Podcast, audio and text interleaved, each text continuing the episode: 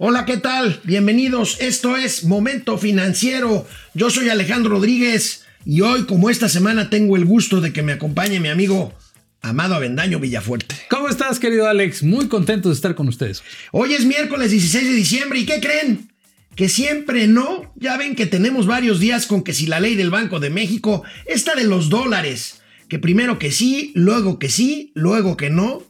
Y bueno, pues resulta que sí la patearon para para febrero. No va la ley Banjico. Hay, bueno, habrá, porque todavía tiene que seguir un proceso que ahorita vamos a comentar. Habrá nuevo embajador de México en Washington. ¿Quién es, mi querido Amado? Este, todavía estamos esperando, podría ser John Ackerman. ¿Por qué no? Esteban Moctezuma Barragán. Y, Amado está jugueteando con la posibilidad de que este señor sea secretario de Educación Pública en su lugar. Sería, sería una desgracia. Pero este país está acostumbrado a esto ya. Oye, el presidente pide amor y paz porque le preguntaron de las críticas que recibió de lo que ya hemos comentado por aquí de Víctor Trujillo, su personaje broso, ¿no? Sí. Amor y paz, dice Amor el presidente. Y paz, así como Oye, dice, llevemos la libertad de expresión hasta sus límites. ¿Tiene límites la, libertad de expresión? La ley, simplemente la ley, pero eh, hasta, no dijo los límites, dijo como hasta los extremos. Hasta los extremos. No me parece que estemos en un extremo, ¿no? No, la libertad de expresión es un, es un derecho, los derechos no tienen o sea, tienen límites, pero no tienen extremos, digamos, porque me parece. Bueno, lo, que quiso dar a entender el presidente es. Eh, una frase muy de Gustavo Díaz Ordaz. Hemos sido ah, tolerantes hasta excesos tolerables. Bueno, bueno, bueno. Es, criticable, decir. Pues bueno, ya ven que estamos en tiempos que se parecen al del prismo. Esto es Momento Financiero. Empezamos. Esto es Momento Financiero. El espacio en el que todos podemos hablar. Balanza comercial. Inflación. Evaluación. Tasas de interés. Momento Financiero. El análisis económico más claro. Objetivo y divertido de Internet. Sin tanto choro. Sí. Y como les gusta. Peladito y a la boca. Órale. Vamos, réjete bien. Momento Financiero. Bueno, esta mañana, esta mañana el presidente de la República propuso al actual secretario de Educación Pública, Esteban Moctezuma Barragán, como, como nuevo embajador de México en los Estados Unidos. Sustituirá eh, cuando llegue el tiempo de su jubilación, que dicen que es en marzo, a Marta Bárcena, esta embajadora carrera que, bueno, le advirtió al presidente de la República sobre la conveniencia de saludar el triunfo de Joe Biden desde bastante antes de lo que lo hizo. Pero vamos a ver este anuncio que ocurrió hoy en la mañana. Este es un tema importante para nosotros en el momento financiero, dada la relevancia que tiene desde el punto de vista económico y comercial, pues la relación de México con nuestro vecino país del norte. He dado instrucciones al secretario de Relaciones Exteriores, Marcelo Ebrard, como embajador eminente, es eh, una distinción en el Servicio Exterior Mexicano, agradecerle por sus servicios, sobre todo en el tiempo que nos eh, ha representado en Estados Unidos con mucha dignidad eh, y le agradecemos mucho por eh, su trabajo. Y he decidido, este, en el marco de el cambio de gobierno en Estados Unidos, eh, nombrar, una vez que se cumpla con todo el procedimiento, em, que se solicite el beneplácito al gobierno de Estados Unidos, he decidido nombrar a Esteban Moctezuma Barragán. Él va a ser el eh, próximo embajador de México en Estados Unidos. Esteban Moctezuma Barragán, Amado Avendaño. ¿Quién es Esteban Moctezuma Barragán? Esteban Moctezuma Barragán fue senador de la República, fue exsecretario de Gobernación con Ernesto Cedillo Ponce de León, fue secretario de Desarrollo Social, este, y fue presidente de la Fundación Azteca. Presidente de la Fundación Azteca durante 12 o 13 años. Este, él tuvo un problema de salud y luego se medio retiró y bueno, regresa como secretario de Educación Pública, ahorita pues con todos los problemas que implica el cese de actividades y la educación a distancia y pues se va de embajador, amigo. Se no tiene experiencia este, diplomática Esteban Moctezuma Barragán. Este es un hombre que tiene preparación y que eh, quizá uno de sus más mayores méritos en México haya sido este, que el día que lo entrevistaron John y Sabina, finalmente se acabó ese programa. John Ackerman. Fue cuando se peleó John Ackerman con Sabina con Berman. Sabina Berman y este tuvo que salir al quite de Esteban Moctezuma. Yo los hubiera dejado hablando solos a los dos. Ahí pelense como quieran. Pero si no se acuerdan quién es Esteban Moctezuma, es ese señor que se hizo viral por eso y que es el que siempre usa cubrebocas porque quería darle el ejemplo a los niños de que usen siempre el cubrebocas. Oye, ¿y quién, se, quién o quiénes se perfilan para ocupar la cartera de la Secretaría de Educación Pública? Yo decía yo que puede ser Fernández Noroña, puede ser este, este John Ackerman, eh, Antonio Tolini. No, no, no, no, no, no, no, ni Dios lo mande. O, o el Bester Gordillo, ya, pues de plano, ¿no? Ya, como maestra Bueno, total son Mira, floreros ahí, la edad da. Inmediatamente después de este anuncio que vimos del presidente de la República, la embajadora Marta Bárcena subió de volada, eso sí, un tuit en donde, bueno, felicita al secretario de Educación Pública Esteban Moctezuma Barragán por su designación. Dice que son amigos desde hace muchos años y está segura de que trabajarán coordinadamente en la transición. Tendrá en la Embajada de México, Estados Unidos, el mejor equipo de profesionales respaldándolo. Bueno, sin duda, por Sí, su importancia, sí, por su impo- Bueno, platícanos un poco cuál es el procedimiento que tiene que seguir ahorita. Tiene que. Tiene que pasar al, al- Al Senado. Al Senado y tiene que tener el beneplácito del, Del Estados gobierno Unidos, que- que americano. es propiamente un trámite. Bueno, quién sabe. Eh, con sé. Trump, o sea, Trump todavía lo va a recibir, porque Esteban Moctezuma va a terminar el año y creo que lo va a iniciar incluso, eh, dice, dijo el presidente, sobre, eh, sobre todo por este plan del eventual regreso a clases en los estados que están en, en color verde. este, una vez que esté echado es andar eso, pues ya podrá en determinado momento incorporarse al servicio exterior mexicano, ¿no? Por cierto, este, debo de insistirles a ustedes que se cuiden. Ahorita vamos a hablar de cuestiones sanitarias relacionadas con la economía, pero bueno, este, cuídense. De veras la situación en ocho estados de la República, según el propio presidente de la República, pero muy marcadamente en la Ciudad de México, estamos en un estado de emergencia. No hay disponibilidad en camas, ni en hospitales privados, ni en hospitales públicos. Realmente la situación es, eh, pues, angustiante. No quisiera parecer catastrofista, pero así lo es, Amado. Muy, eh, muy, muy delicado, sobre todo porque no hay. Si ustedes se enferman y si tienen necesidad de hospitalizarse, no hay hospitales aquí en la Ciudad de México disponibles. Eh, y ahorita si quieren les explicamos por qué es muy complicado encontrar una cama de hospital en este en en esta ciudad, aunque el gobierno federal este o el gobierno de la ciudad te digan que estamos al 78%, que todavía faltaría el 22 eh, 22%, que si es cierto que hay 22% de disponibilidad, pues está muy dispersado, disperso. y están muy desarticulados. y están muy desarticulados. Bueno, canal 76 de Easy de lunes a viernes a las 10 de la mañana, momento financiero, economía, negocios y finanzas, para que hasta Ackerman, bueno, si eso lo logramos, ya lo hicimos, le entienda.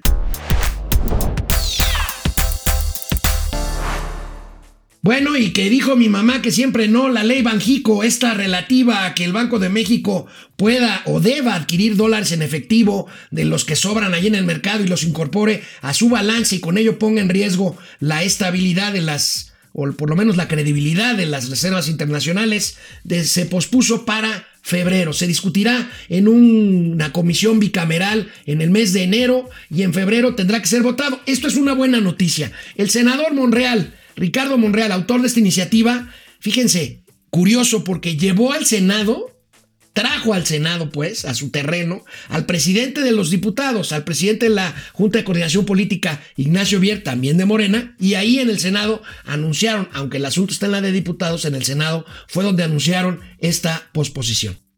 Primero, que dada la profundidad, la trascendencia de las reformas propuestas a la ley del Banco de México y de la necesidad de escuchar y de ampliar la deliberación y el análisis en torno a la misma, los grupos parlamentarios de Morena plantearemos a nuestros y nuestras respectivas integrantes la posibilidad de conformar una comisión bicamaral de trabajo durante las dos primeras semanas de enero o durante las primeras semanas de enero en donde pueda participar de manera abierta, formal, Banjico, Hacienda, la Asociación Mexicana de Bancos, la Comisión Nacional Bancaria y quienes deseen hacerlo como institución, con el propósito de tener un producto legislativo acabado a la mitad del mes de enero. En la primera quincena o en las tres primeras semanas, en la primera quincena de enero. ¿Te acuerdas, amigo, que una de las premisas fundamentales para hacer políticas públicas desde el Poder Ejecutivo es tener esa capacidad de diálogo y de interlocución con el Poder Legislativo? No pasar iniciativas que no estuvieran lo suficientemente planchadas antes, no para eh, esquivar el, el, debate legislativo, pero sí tener ya más o menos planchado con los actores involucrados las posibilidades, las eh, implicaciones, los problemas. La pregunta es, ¿por qué no esto que van a hacer en enero? ¿Por qué no lo hicieron antes? Porque, ¿Por qué no lo hicieron antes de pasar la iniciativa? Me huele a que quisieron poner una bola rápida, como, como dicen, este, una bola baja, una bola de humo. Exactamente lo que quería el presidente y quienes estén interesados en esta ley, haya sido que no haya sido, eh, era, a ver, tú métela a ver si pasa. Si no pasa, pues ya ni modos, vamos a, darle la prórroga, pero si pasa, pues ya la hicimos. Y a mí lo que sí me gusta es que en casos como este, que son tan delicados, al menos se gana tiempo y al menos hay, eh, salió la sesión de bancos, salió el Banco de México, salieron muchas instancias, incluso los propios este, diputados de Morena, a, pedir este tiempo, es decir, denos chance o sea, esto hubiese sido una humillación para todo el mundo y demasiada mm, un costo político muy alto para el presidente. Nadie ganaba. Leía por ahí un análisis de que eh, López Obrador, como es un político sagaz, está muy acostumbrado a lanzar este tipo de tirabuzones de, a ver, si borregos para medirle también el agua a los camotes. A lo mejor aquí le quiso medir el agua a los camotes. ¿Te acuerdas cuando Salinas dijo ahí como que algo de la reelección y se dio cuenta que igual que el igual aquí a lo mejor ¿eh? tratar de ver qué onda con la autonomía del Banco de México y e, e insisto, allá hay 195 mil millones de dólares jugosos que están súper resguardados y hay quienes pensamos que a lo mejor alguien les está echando el ojito con, con, toda seguridad, hoy dejó entrever el presidente esas, esas cosas, ¿no? Que el, Banco de México debe servir al pueblo. Sí, ahorita lo vamos a escuchar. Sí, sí, bueno, la instrucción, el caso es que tiene razón Amado Vendayo, la instrucción de pasar esto rápido no podría venir de otro lado, sino de Palacio Nacional, y ahí lo frenaron también. Esto explica esto explica el silencio de Arturo Herrera, el secretario de Hacienda, que durante todos estos días de discusión no dijo absolutamente nada. Pero ayer, luego de conocerse esta posposición, sacó varios tweets que ahorita revisamos rápidamente aquí, que bueno, hablan de una posición pues, del secretario de Hacienda que debería de, definir, de, defender la estabilidad financiera. Como se acaba de hacer público, los diputados pospusieron la discusión de la ley de Banjico. Nos parece que ha tomado la medida adecuada para dar espacio a una discusión más técnica y profunda, sin duda. La motivación inicial de esa iniciativa debe ser atendida específicamente que los mexicanos puedan enviar las remesas de manera segura y a costo eficiente. Claramente no se analizaron las muy importantes implicaciones para el sistema financiero mexicano. Un dato para la discusión, alrededor de 99.3% de todas las remesas pasan ya por el sistema bancario. Esta es la ruta que debemos seguir operando. Entonces, amigo, pues está muy claro. La pregunta es, ¿por qué? Hay todavía otro, otro tweet. Así como lo hemos hecho en los últimos días, seguiremos atentos para proveer información e intercambiar opiniones. ¿Por qué? La única explicación que tengo a por qué esto no lo dijo Arturo Herrera desde que la iniciativa se presentó para defender la autonomía del Banco de México, es que era una instrucción directa del presidente de la República. Eh, Se alcanzan, a, se alcanzan a ver todavía las marcas del zapato del presidente aquí en el cuello del secretario de Hacienda. Presidente, tú no hablas, cabrón. O sea, Sí, sí, sí, la- el tacón de la bota. el tacón de la No, bota aquí en el pescuezo, ¿no? La bota no, la bota no. La bota no. Disculpen ustedes, el zapato. el Ahora, zapato. lo que sigue quiere decir que la- el- viene del, de- de- del- del despacho del presidente Sí, sí, sí, directamente sí, esta iniciativa y alguien se la, la elaboró y tiene destinatario y además tiene una intención muy clara. Y hoy el presidente se refirió a este hecho. Veamos lo que dijo en la mañanera ahí en Palacio Nacional. Fue buena la decisión que tomaron los legisladores en este caso, porque da tiempo a recoger los sentimientos, los puntos de vista de todos y da tiempo también a informarle al pueblo, que la gente sepa en qué consiste realmente esta reforma, porque a veces por desconocimiento se exagera. Hablaban, por ejemplo, de este, afectación a la autonomía del Banco de México y se me hace una exageración. Pero eh, que se explique en qué consiste. Según este, me han informado, lo que se quiere, lo que se busca, es que la gente que tiene pocos dólares y que los quiere cambiar, pues que le paguen lo justo, Sí, tenga mejor precio de cambio. ¿sí? a mejor precio. Pues yo creo que alguien, alguien no lo informó bien porque esa no es la razón. Y si el presidente quiere que se informe, pues hubiera informado desde antes lo que implicaba en términos de violentar la autonomía del Banco de México, amigo. Mire, debió consultar un libro que se llama Economía Moral. Ahí viene bien explicado, ¿eh? ¿En qué página? Dime, por favor. No lo ha leído, es el problema. Canal 76 de Easy de lunes a viernes a las 10 de la mañana. Regresamos aquí a Momento Financiero, Economía, Negocio y Finanzas para que todo el mundo les entienda.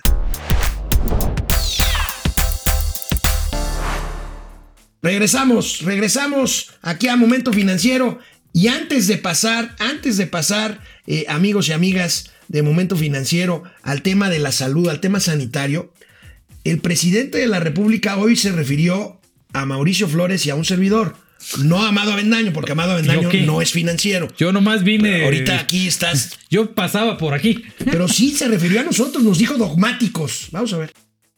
De todas maneras es muy bueno el que haya tiempo, el que se este, analice con mucha objetividad, sin dogmatismos, porque los financieros, con todo respeto, este, son muy dogmáticos. Entonces, se metió en este tema hasta el Fondo Monetario Internacional. Este, y hubo mucho ruido. Entonces, que se analice y que se actúe en beneficio del pueblo, sin perjudicar a ninguna institución. Desde luego hay que respetar la autonomía del Banco de México, pero tampoco exagerar. pues. Y que actuemos también con independencia, porque es mucha la subordinación que se daba, pues, y que se sigue dando a organismos financieros internacionales y de allá nos mandaban la política económica y de allá nos mandaban las recetas que teníamos que aplicar, una dependencia total. Sin albur, amigo, ¿tú te pusiste el saco? Este, nomás este, pero no es del color que quiere el presidente. Bueno, nosotros, nosotros no sé si nos dijo dogmáticos o no. El caso está en que hay una cosa muy seria que defender, que es la autonomía del Banco de México y con ello la estabilidad del sistema financiero mexicano. Esto, pues con esto terminamos, espero ya hasta enero volver a hablar de este tema de la ley del Banco de México, porque hemos estado toda esta semana, desde la semana pasada, con que si va, si no va, con que si dicen, si no dicen, en fin. Bueno, hay una encuesta muy interesante que se publica hoy en los periódicos, la destaca mucho Excelsior, la encuesta nacional de salud y nutrición. La encuesta nacional de salud y nutrición establece, fíjense nada más, en México, amado, 31 millones de personas se han contagiado ya por COVID-19. Es 25 veces lo que indica la cifra oficial de Hugo López Gatel. Que no me parece una cifra tan eh, eh, disparatada en función de lo que estamos viendo hoy y de la de que en términos prácticos, Alex, eh, estaríamos alrededor de una persona por cada mil habitantes contagiada, según las cifras oficiales, una por cada Sí. mil aproximadamente. Y esta, pero esta es 25 veces más. Y, perdóname, una por ca- de cada mil han fallecido y una de cada 100 se han contagiado. Yo creo que sí son más, o sea, podrían ser, esa cifra me parece mucho más realista. Eh, eh, es para espantarnos si no. El- me parece que esta subregistro eh, es, es meramente un es asunto por, por político. falta de pruebas. Ahora, si estamos hablando de 31 millones de contagiados desde que empezó la pandemia hasta ahorita, estamos hablando de aproximadamente que un 20% 20%, de de la población. Un 20, vamos a ver las cifras que resume muy bien 22%. Excelsior. Ahí tenemos, amigo, 31 millones de mexicanos, 75% de los mexicanos, o sea, 100 millones, no tiene inmunidad ante el virus SARS-CoV. SARS-CoV-19. 70% de las personas que dan positivas no presentó síntomas y otro 10% solo padeció alguno. Este, me parece, amigo, que aquí está la explicación de que la gente se haya relajado. Sí. La gente probablemente, la gran mayoría de estos eventuales 31 millones, pues no saben o no sabemos si nos dio COVID. Es correcto. Yo todavía no me he hecho ninguna prueba porque no he tenido ese tipo de síntomas. Pero a- aquí el problema es la des- el desastre que traen en, la, en, en el- los mensajes. Eh, este específicamente, este asunto del, del semáforo, me parece que es uno de los indicadores de lo que ha sido. Si revisamos, el, el problema es que de pronto se nos van olvidando las cosas que, que van, que van eh, pasando un día tras otro, desde el- la estrategia esta, ¿cómo se llamaba? La vigilancia eh, centinela. La vigilancia luego, centinela. Olvídense del Sí, y nos vamos a la sana distancia, la sana a distancia. la jornada de... Y, y vueltas y vueltas. Y, y hoy por hoy, el problema es que te dicen una cosa y hacen otra. El presidente ayer estuvo en la Suprema Corte. El único que no traía cubrebocas Era él. era él. Era él. Y hoy nos dice, ahorita vamos a ver qué nos dice y lo comentamos, pero bueno, vamos a ver primero la tabla de fallecidos en el mundo. Fíjense dónde estamos. Con mucho menor población que Estados Unidos, Brasil e India, estamos ahí en número de fallecidos. Esto indica que México eh, puede ser el país con más fallecidos en comparación con su población, porque Estados Unidos pues tiene el doble de población que México, Brasil un poco menos que el doble, pero sí tiene mucho más población que nosotros, y ya no digamos la India, que tiene mil millones de personas de población, Sí. ¿no? Estos son los fallecidos, 1300, creo. 115 mil hasta el momento en México, y bueno, este, pues terrible panorama, amigo. No, y, y se va a poner peor porque eh, el barco va a la deriva. Un día te salen con una cosa, otro día te salen con otra. Entre, entre ellos están descoordinados. Y la verdad es que la gente en- toma estas medidas como a- a- a- se da permisos, pues. La- yo sigo escuchando los fines de semana fiestas en torno. ok, estoy de acuerdo que hay mucha gente que tiene que salir a trabajar, que es su obligación y que pone en riesgo su vida por su sustento. Pero- Esa es una cosa. Pero eh, sí, claro, claro, claro. Pero las pero- fiestas, No. Ahora, el gobierno es no para reprimir, pero sí para señalar el camino y si hay que prohibir, hay que prohibir. Pero esta, vean cuál es la estrategia del presidente para enfrentar esta situación que estamos viviendo aquí en la Ciudad de México. Hay que agradecer, eh, desde luego, lo que hizo el sector empresarial de aceptar voluntariamente incrementar sus cuotas para eh, pensionados. Esto va a ayudar a que se reciba más cuando eh, el trabajador se jubile.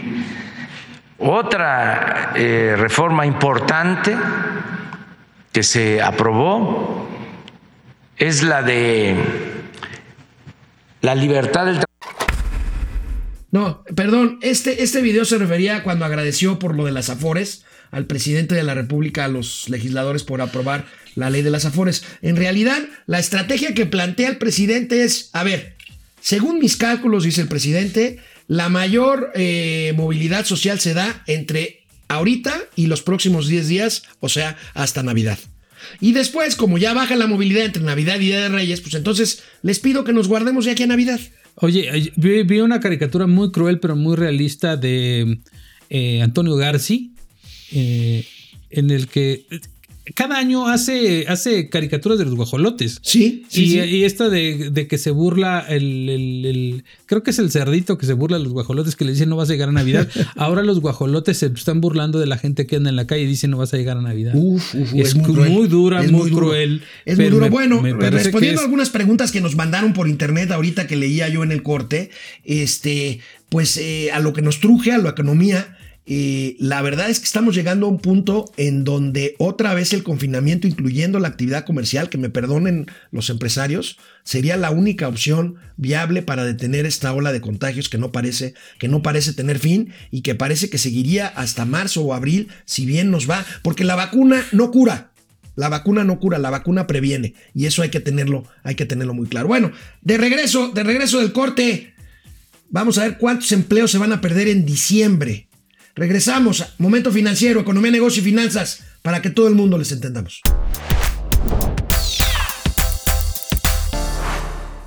Ya les habíamos dicho, se los dijimos, que las cifras de recuperación de empleo que venía diciendo desde junio para acá el presidente de la República, se trataba no de una recuperación, sino de un rebote.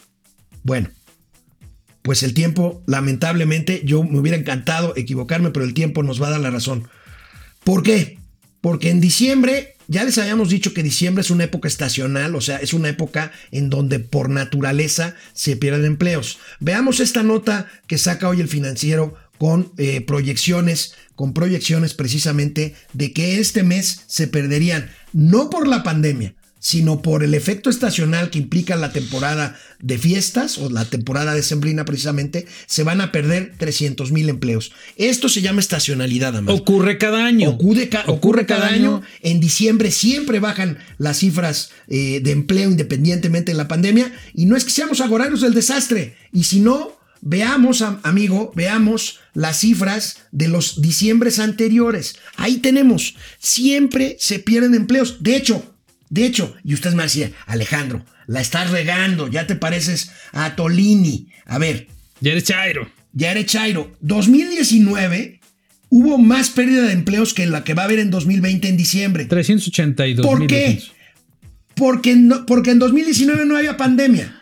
Entonces, aquí la base de cálculo es menor por los empleos que ya se perdieron de por sí por la pandemia. Entonces, ahí tenemos, vamos a tener 300 mil empleos menos en diciembre, menos que el año pasado, pero bueno, este, Estos esta no, es la explicación. son, estos no son empleos eh, de los que le va a echar la culpa el presidente, que si el outsourcing, que esos no, tienen que ver con esto. Son, son los que re- naturalmente suceden y que de todos modos se le iban a venir encima. Si no lo previó, es bronca de él, porque así, así, Así tenía, pues que pasar. ver esta gra- y- Alguien les debió haber fue- pasado esta gráfica. Fue antes. cuando el presidente dijo que íbamos en V y que íbamos Sí. a recuperar y que Y en marzo ya íbamos. No, pues lleva- ahorita vamos a ver cuántos, cuántos llevamos de, de déficit de empleo. Bueno, les voy a decir, en diciembre el 65% de los empleos perdidos el año pasado, y así serán esto, fueron permanentes y se registraron principalmente en sectores que se achican en esta temporada, como construcción, que ahí venía medio levantándose y se va a volver a caer, y la industria de la transformación. Bueno, el IMSS reporta hasta ahora, amigo, una pérdida de se- 370 mil empleos. Lo comentábamos antes. Sí. 370 mil empleos. Banjico estimó ayer que el- este año se terminará con un déficit de entre 700 y 850 mil puestos de trabajo formales. A los Perdidos. Que hay que, ah, perdidos. A los que- a los que hay que sumarle los 2 millones que prometió el presidente. ¿Te 2 acuerdas? millones 800. El déficit El del déficit- presidente es de 2 millones 800 mil Nunca lo va a reconocer. Ni lo va a recuperar tampoco. Ah, bueno. Y como estamos hablando de empleos, vamos a hablar de salario. Aquí hemos hablado ya del salario mínimo que anda en 123 pesos diarios más o menos. El salario promedio que ganan los trabajadores mexicanos está entre 300 y 400 pesos diarios. Ahorita vamos a revisar las cifras. Pero ¿por qué este tema? Miren por qué los políticos de este país están devaluados. Este personaje que vamos a ver a continuación aspira a gobernar el estado más industrializado de México, Nuevo León. Yo me he topado gente muy valiosa que viven con un sueldito de 40, 50 y son felices. Tienen para su familia, para su para las colegiaturas. 40 o 50 mil pesos, un sueldito. Ya quisieran millones de mexicanos ese sueldito, ¿no? ah, que ustedes les pagan, ¿no? A ver, lo podemos ver otra vez, por favor, porque de veras es impresionante. A lo mejor le estoy haciendo el juego está sucio hablando, está hablando a de Samuel dólares, ¿eh? García. Está hablando, a ver, y está hablando, ¿lo vemos otra vez? Vamos a ver. Yo me he topado gente muy valiosa que viven con un sueldito de 40, 50 y son felices. Tienen para su familia, para su para las colegiaturas. Amado Bendaño, el salario promedio en México es de, entre 6 mil y 8 mil pesos mensuales. Eh, o sea, y la- el 60% de los que trabajan en México ganan menos de 8 mil pesos. Ahí es donde, ves la desigualdad. Esta entrevista la hizo el año pasado. O sea, esta no es, no es reciente, pero la, la acaban de viralizar.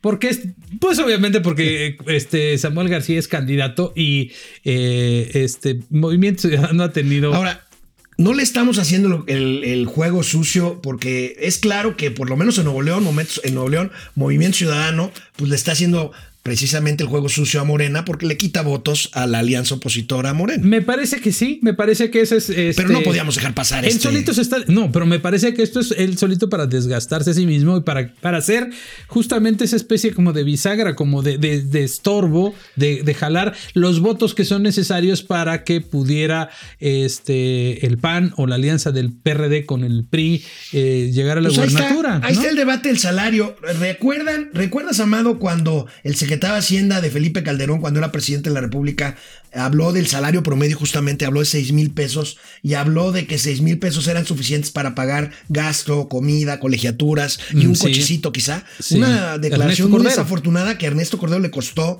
políticamente y en su prestigio muchísimo. ¿eh? Sí, sí, sí. Bueno, le costó hasta la candidatura presidencial. Le costó la candidatura presidencial. Qué bueno. Ahí- Pero es una realidad que hay millones de familias que viven con 6 mil pesos. Ustedes no lo creen, hay que ver las cifras, hay que ver los deciles de cuánto ganan. El decil más alto, hay- eh, respecto al primero, es una disparidad brutal. O sea, ¿Qué? está desde alguien que gana entre 12 y 15 mil hasta Carlos Slim. O sea, que, que es, que es, es muchísimo. que es parte del problema estructural que tiene México, esta, la desigualdad, eh, la repartición de la, De la de la riqueza. riqueza, que no se iguala o que no se reduce esta brecha con transferencias sociales, se reduce con mejores empleos. con mejores, con mejores ingresos, básicamente. con mejores empleos porque son mejor, mejor pagados. ¿Y qué es lo que al presidente no le gusta? A él le gusta que la gente Mire, construya caminos con piedritas. Algunas no- ve- alguna vez yo les puse un ejemplo aquí en Momento Financiero. Estados como Querétaro o Aguascalientes. Las universidades se alinearon a las necesidades productivas. Por ejemplo, Querétaro necesitaba ingenieros. Y entonces las universidades se alinearon a producir ingenieros.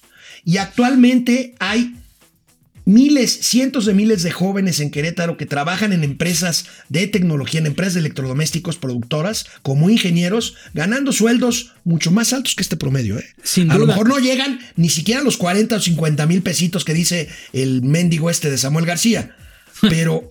Pero Ha- sí han sueldos, mucho sus sí ingresos. sueldos técnicos que pueden ser, no sé, 20, 22 mil, 25 mil pesos para un técnico profesionista bien, bien Fíjate remunerado. que eso está haciendo también el, el rector de la Universidad Autónoma de Chiapas, Carlos Natarén. Este se enfocó justamente a eso, a ver cuáles son las necesidades del Estado para, pa- reorientar, para reorientar incluso estudios. Eh, Sí, y, y carreras técnico-profesionales de dos años para Bueno. que la gente eh, eh, regrese a sus comunidades a detonar el a desarrollo. detonar el desarrollo. Bueno, pues otra mala noticia. En octubre, en octubre, la actividad industrial en Estados Unidos, la actividad industrial se había venido recuperando y en octubre se había recuperado un 1%. Sa- eh, Era una buena noticia para, sobre todo para México, pues porque nosotros proveemos a la industria de Estados Unidos de materias, eh, de, sobre todo de manufacturas, y por no decir de materias primas. Este ritmo bajó de actividad industrial en noviembre a 0.4%, o sea, más de la mitad por el repunte de los casos de COVID, pero también por una por una menor demanda internacional. La actividad industrial norteamericana seguirá enfrentando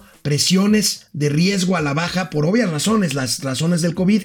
Ya empezaron a vacunar a la población americana. Algunos estados como California están completamente confinados. Y bueno, México, amigo, depende mucho, por no decir la mayor parte de nuestra economía, depende de la actividad industrial que desarrollan los Estados Unidos de América. Pero sin duda, y por eso va a ser muy importante eh, la forma en la que se relaciona este, este gobierno con el nuevo gobierno Con de los Estados Unidos. Joe Biden, vamos a ver, a ver cómo le va a Esteban Moctezuma, a ver qué tan buen embajador resulta. Supongo que habla inglés Esteban Moctezuma. Ya, sí, sin duda, sin duda. Sí, Sí, es- está, está educado en el extranjero, ¿no? Sí, bueno.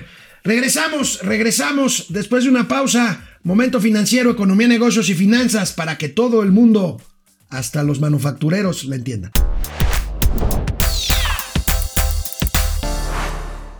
El Foro Económico Mundial lanzó, lanzó ayer un listado de países, 37 países, con eh, pues un ranking, perdón el anglicismo, pero con un, eh, una ponderación de cuáles están mejor y peor preparados para enfrentar eh, la reaparición económica, la competitividad después de la pandemia. Son 36 países, 37, perdón, 11 variables, de las cuales México solo aprobó 3. Dos- Vamos a ver la tabla. lugar, ¿no? Vamos a ver la tabla y ahorita comentamos los pendientes que hay. Aquí está la tabla que publica en el financiero. Ahí está. Entre los menos preparados para, para después, para la transformación económica después de la pandemia. Bueno, está en primer lugar Finlandia. Son preguntas con calificación de 0 a 100 y al final el promedio es 100. 68 Dinamarca, Suecia y Finlandia, amigo. Ahí está Dinamarca. Sí. Con eso nos comparamos. Finlandia, ¿no? Suecia y Dinamarca. Así, con los tres, los, los países nórdicos. Esos son el Nosotros estamos en el penúltimo lugar antes de Turquía, abajo de Grecia. Pues bastante maletas. Bueno, los pendientes, los pendientes en este índice ya los conocemos y no tenían que haber hecho este ranking los amigos del Foro Económico Mundial. Adivina Es que cuáles no- son los pendientes. Ha leído la economía moral, caramba. No, amigo. Qué ignorante. No, amigo. Los pendientes son ¿Qué? dos.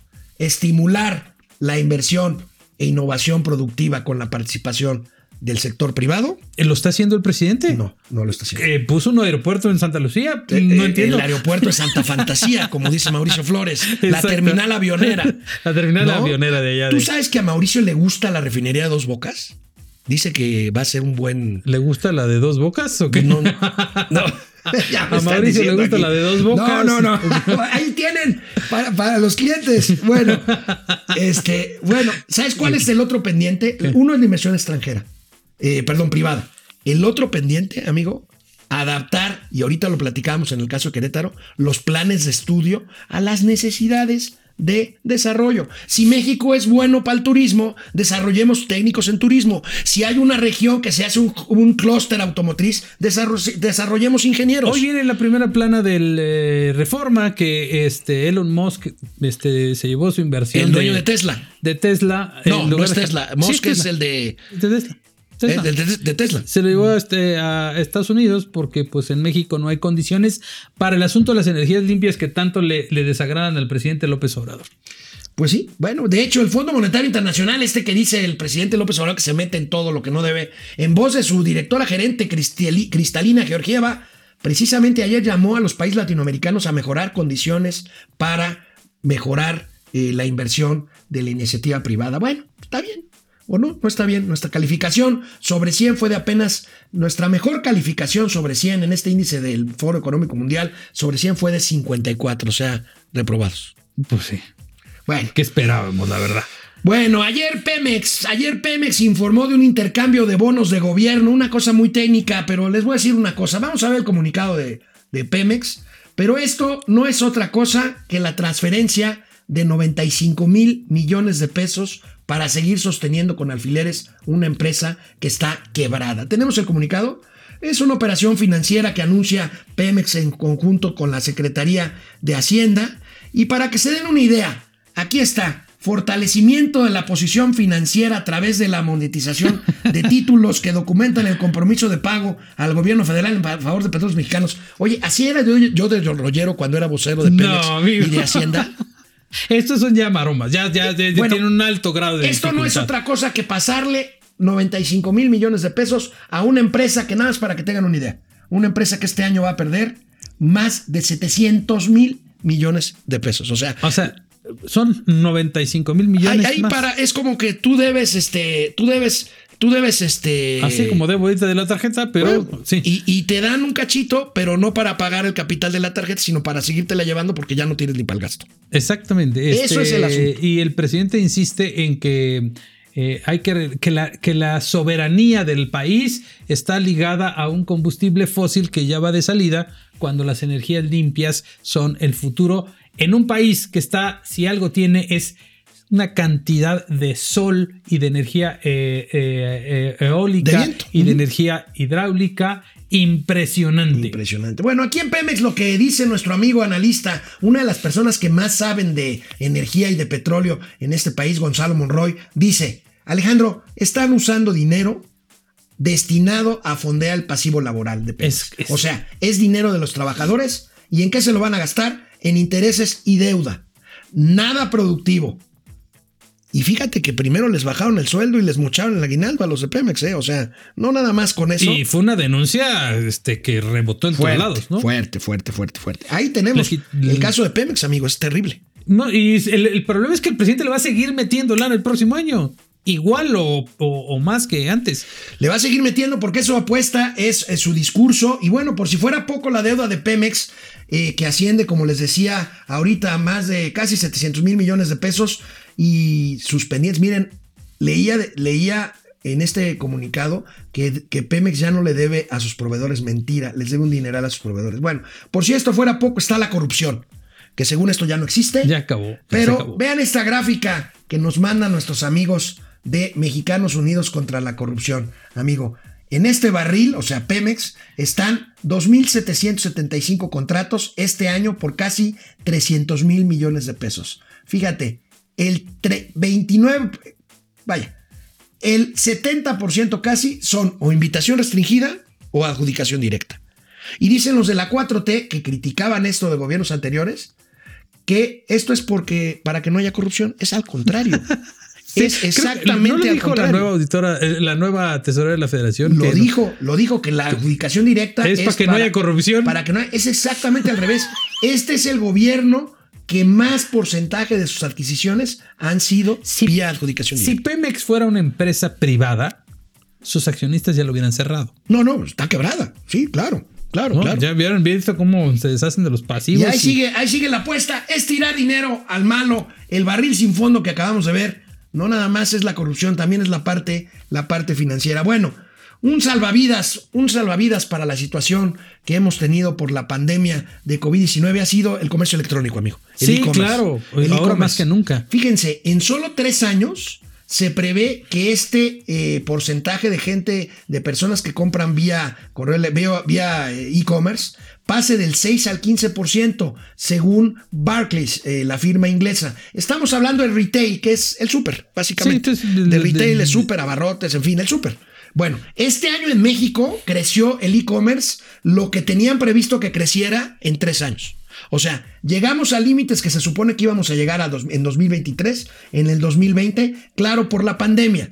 ¿Cuáles son los ganones de este fenómeno? Vamos a ver, aquí me llamó mucho la atención porque me hacían esta pregunta y no la supe contestar hace dos semanas. Ah. Fíjate, Mercado Libre, esta empresa argentina Sí. que ha tenido en México un, un Boom. impresionante. 49% de participación. Amazon, amigo, 22%.